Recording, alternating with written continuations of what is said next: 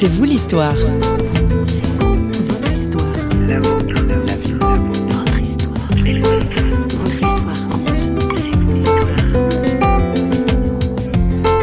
J'ai toujours eu au fond de mon cœur une phrase de l'évangile qui est bien sûr très claire, qui est celle du pardon. Père, pardonne-leur car ils ne savent pas ce qu'ils font. Et ça, pour moi, c'était toujours été très important parce que j'ai appris tout au long de ma vie vraiment pardonner, à ne pas en vouloir aux gens. Parce que c'est à partir de ce moment-là que j'ai vraiment découvert aussi jusqu'où pouvait aller l'amour des autres.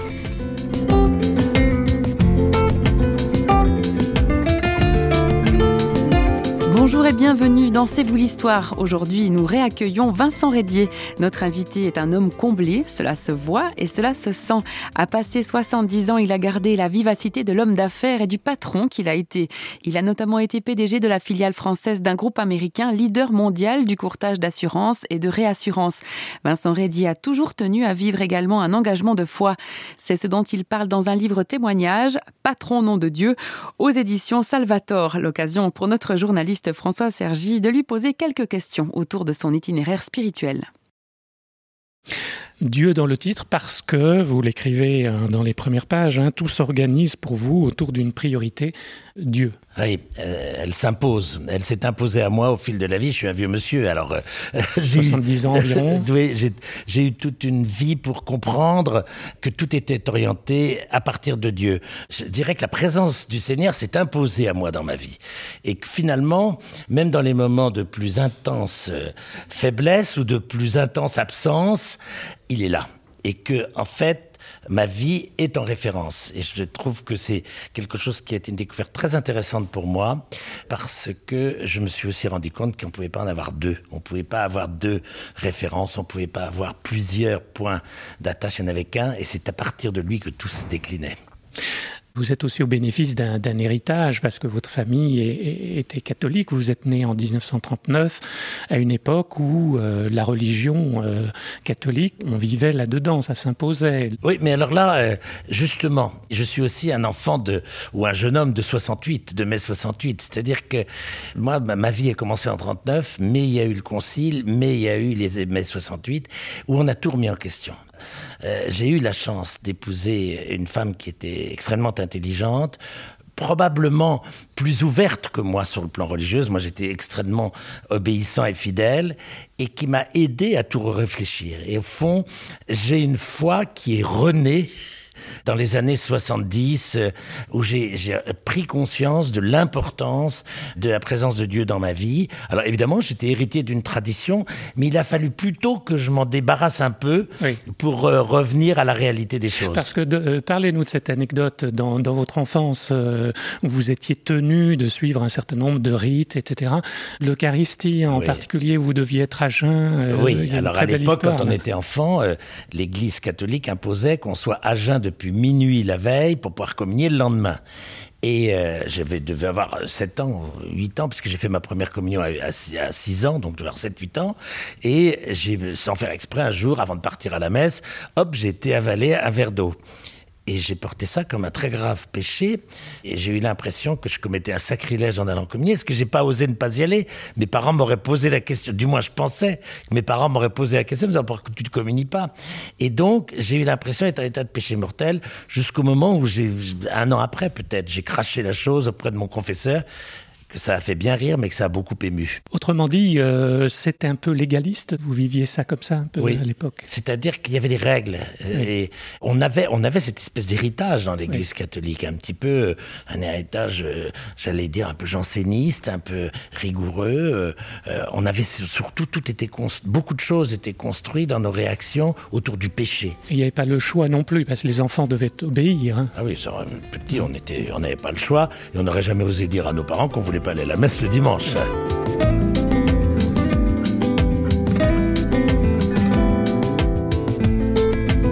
Vincent Rédier était un enfant obéissant, animé d'une foi vivante. Il écrit du reste Je croyais en Dieu, en Jésus, comme à l'air que je respirais.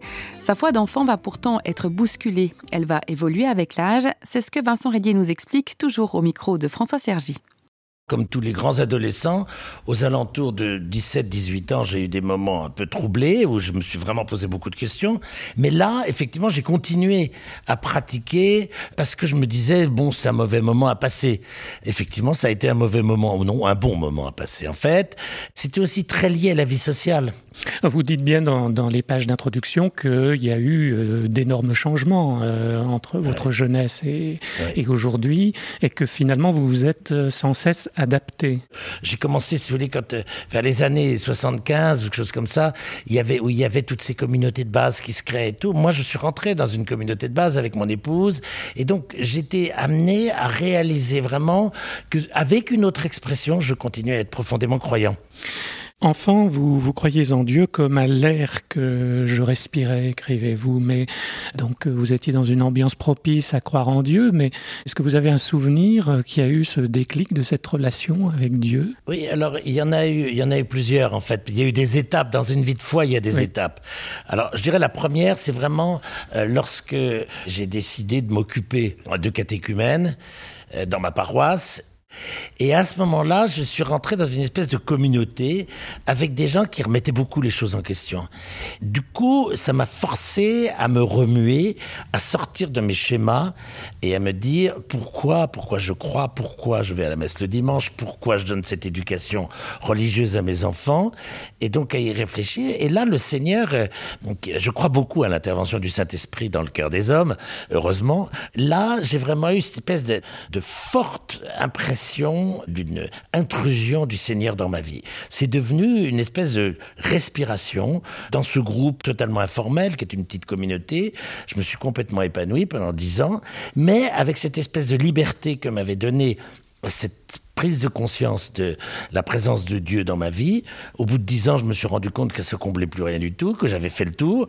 Puis ensuite, beaucoup plus tard, bon, j'ai poursuivi. Là, je me suis beaucoup engagé avec mon épouse elle est morte. Là, j'ai été appelé au diaconat, qui a été aussi une espèce d'intervention divine parce que je détestais le type d'homme que pouvaient être les diacres, mais c'est là où j'étais appelé, donc je l'ai fait.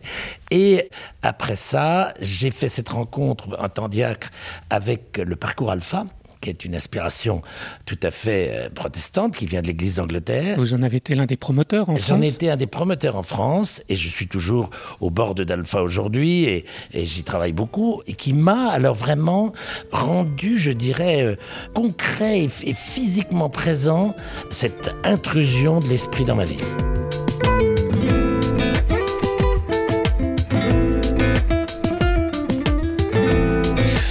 Juste un mot pour euh, les, des auditeurs qui ne sauraient pas ce qu'est les parcours alpha et qui vous correspondent, puisque vous êtes quelqu'un de très relationnel, hein, c'est des repas conviviaux. Alors, alpha, c'est un, une méthode, un, outil d'évangélisation pour les paroisses catholiques, protestantes, orthodoxes, de toute origine, pour avoir une espèce de rencontre avec le Christ, mais d'une avec Dieu, d'une manière conviviale. C'est-à-dire que, en fait, on découvre qui est Dieu, le Père, le Fils, le Saint-Esprit, ce qu'ils font, comment ils le font, tout ça autour d'une convivialité, d'une amitié, d'un bon repas, et pas les trucs style patronage. On fait vraiment des efforts pour qu'il y ait des fleurs, une nourriture sympa, et, on cultive l'amitié en même temps. Et au travers de ça, se passent des choses extraordinaires. Vous avez évoqué le, décès de votre épouse. Est-ce que dans votre parcours euh, de chrétien, ça a été une épreuve qui a mis en doute votre euh, relation à Dieu ou pas? Non, non, ça n'a pas, parce que c'est dans, dans ma nature, je, prends les choses qui arrivent, je, je me suis révolté certaines fois, mais là, j'ai bon, j'ai pas compris. Et je comprends toujours pas parce que tout allait très bien dans mon dans mon couple. Ça faisait on avait 29 ans de mariage, la vie était belle et j'ai eu un peu la sensation que on était comme deux oiseaux qui volions et qu'il y en a un qui avait été tiré par un fusil et qui est tombé parce que ça s'est un peu passé comme ça tellement brutalement. Donc non, je me suis pas révolté, mais ça m'a au contraire. On a fait un parcours pendant tout le temps de sa maladie qui a m'a sûrement fait progresser dans ma vie de foi. Vous êtes un homme très engagé et vous avez été très engagé, très occupé professionnellement. Là aussi, ça a pu être un obstacle ou une difficulté par rapport à, votre engagement de, foi ou pas? Non. Du en fait, non, parce que, comme on l'a dit au début, j'avais cette priorité et que donc tout s'est ordonné en fonction de cette priorité. Et ce qui est amusant, c'est que, au fond, sur le plan de ma vie professionnelle, les choses n'ont jamais aussi bien marché que pendant que j'étais président de la chaîne de télévision catholique, euh, responsable alpha, diacre dans une paroisse, donc que j'étais hyper occupé, que j'étais hyper pris, et en même temps, eh ben, mes affaires ont très bien marché. Et je pense que mes collaborateurs ont beaucoup aimé ça parce que je n'ai gardé pour moi que ce qui était vraiment attaché à ma fonction. Et que le reste, ben, je l'ai délégué. Un dernier mot, ce sera un mot de la Bible peut-être, un verset qui vous a marqué? Euh, moi, j'ai toujours, toujours eu au fond de mon cœur euh, un passage une, une phrase de l'Évangile qui est bien sûr très claire, qui est celle du pardon. Père, pardonne-leur car ils ne savent pas ce qu'ils font. Et ça, pour moi, c'est du Nouveau Testament. Et ça, pour moi, c'était toujours été très important parce que j'ai appris tout au long de ma vie à vraiment pardonner, à ne pas en vouloir aux gens. Parce que c'est à partir de ce moment-là que j'ai vraiment découvert aussi jusqu'où pouvait aller l'amour des autres.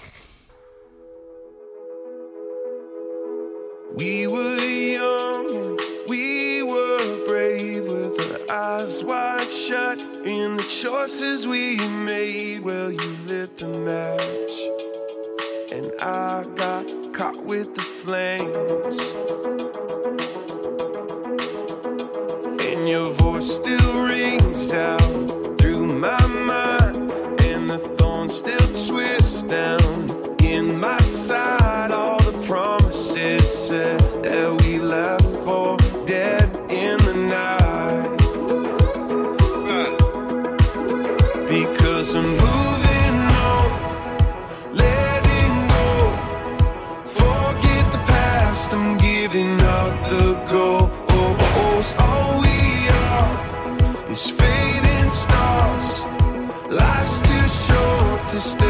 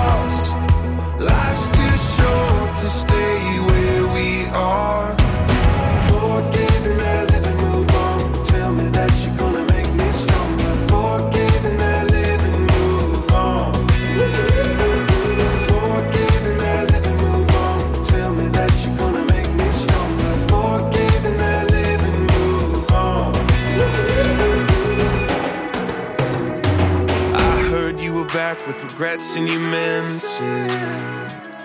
I had a reply to your text, never sent it. When bridges are burning, an accusation. Funny how time is the great revelation.